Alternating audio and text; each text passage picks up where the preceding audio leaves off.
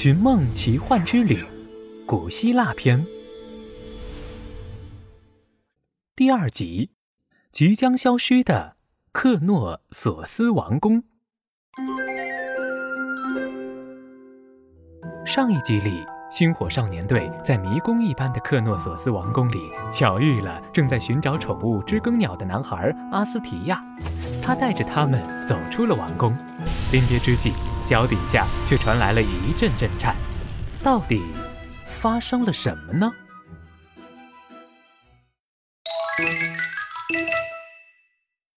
小泼猴看了下万能手表，心里暗呼一声：“不好！”你们感觉到了吗？刚刚好像晃了一下。哼哼猪刚刚放下的一颗心又提到了嗓子眼儿。书上说，克里特岛会在这个时候发生一次灾难事件。距离这里七十公里的火山岛希拉即将喷发，我们需要赶紧撤离了。小泼猴调整万能手表，准备前往下一个目的地。我们能带上它吗？龙小白看向了还没感觉到危险的阿斯提亚。小泼猴沉思了很久，最终还是摇了摇头，因为他答应过玄教授。绝对不能私自改变历史。龙小白咬着嘴唇，默不作声。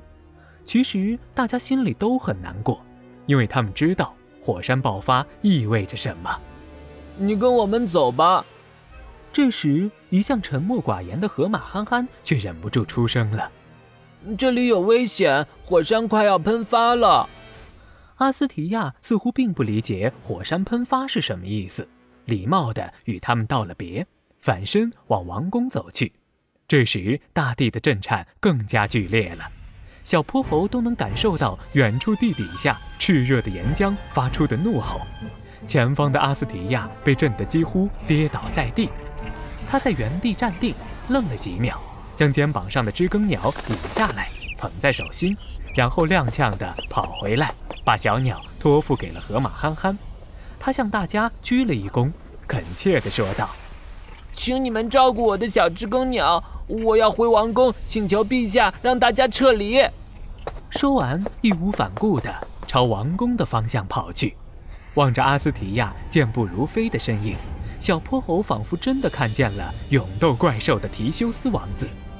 哦，对了，阿斯提亚在古希腊语中正是城邦保卫者的意思。山上的石块开始掉落，情况刻不容缓。小泼猴他们必须马上离开了。河马憨憨把知更鸟揣在口袋里，和大家一起手拉手，发出指令：“出发吧，星火少年队！”